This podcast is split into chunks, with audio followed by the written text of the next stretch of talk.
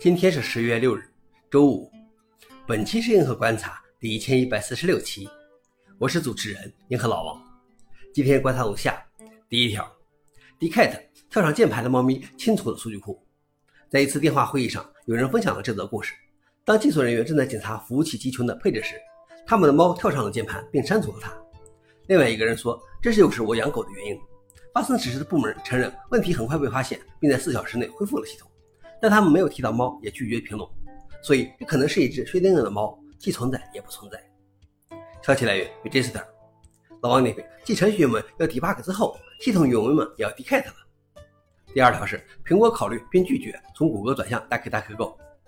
在针对谷歌的反垄断审判的笔录中披露，苹果公司与 DuckDuckGo 就取代谷歌搜索引擎作为苹果 Safari 浏览器私人模式的默认搜索引擎进行了谈判，但最终拒绝了这一想法。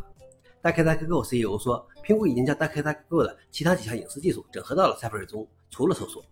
但苹果认为，由于 DuckDuckGo 依靠必应提供搜索信息，因此也可能向微软提供一些用户信息，这让他相信 DuckDuckGo 关于隐私的营销与细节有些不符。消息来源：彭博社。老王那边，我觉得关键还是 DDJ 不够好用吧。最后一条是，微软也发布补丁修补 LibWebP 漏洞。继苹果和谷歌修补了产品中的 LibWebP 漏洞后，微软也发布补丁修复了两个流行开源库 LibWebP 和 LibVPX 中的连漏洞。这些漏洞影响了微软的多个产品，包括 Skype、Team 和 Edge 浏览器。但微软拒绝透露其产品是否在野外被利用，也拒绝透露公司是否有能力知道。消息来源：TechCrunch。老王那边，为什么到现在 LibWebP 上游都不统一发布修复呢？以上就是今天的硬核观察。